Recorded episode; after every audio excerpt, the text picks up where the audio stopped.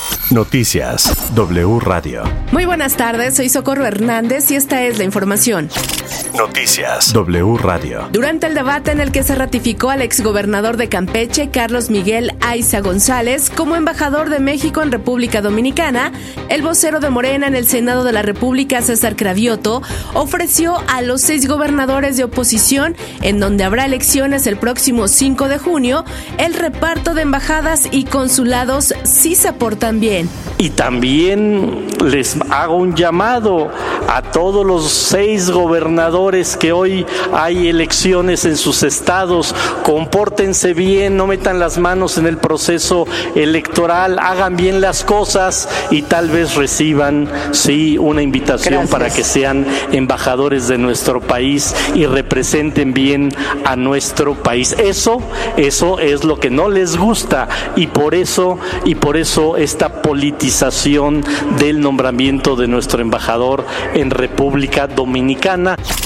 La Comisión Federal de Electricidad solicitó una orden de investigación para recabar pruebas en contra de la empresa estadounidense Whitewater Midstream y sus subsidiarias con la intención de acreditar actos de corrupción en la entrega de contratos para el suministro de gas natural. Oliva López, secretaria de Salud de la ciudad, anunció este martes que implementará el teleacompañamiento u acompañamiento a distancia para las mujeres que quieran acceder a la interrupción legal del embarazo.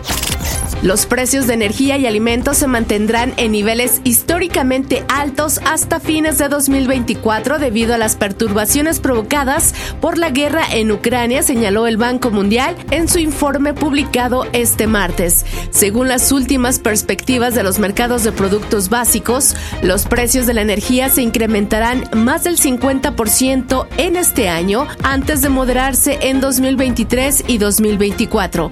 En tanto, los precios de los productos productos no energéticos, incluidos los agrícolas y metales, aumentarán casi un 20% en este 2022.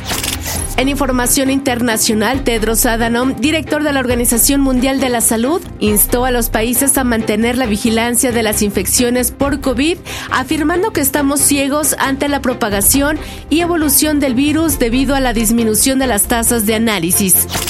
En los espectáculos, Marco Antonio Solís será homenajeado como la persona del año 2022 de la Academia Latina de la Grabación. Este martes la Academia anunció que el cantante, compositor, arreglista, productor, actor y director artístico galardonado con cinco Latin Grammys será reconocido por sus cuatro décadas de trayectoria como uno de los artistas más exitosos y multifacéticos de México. Noticias W Radio. Hasta aquí lo que tienes que saber. Recuerden que esta y otra información la podrán consultar a través de todas nuestras redes sociales de W Radio. Toda la información en wradio.com.mx.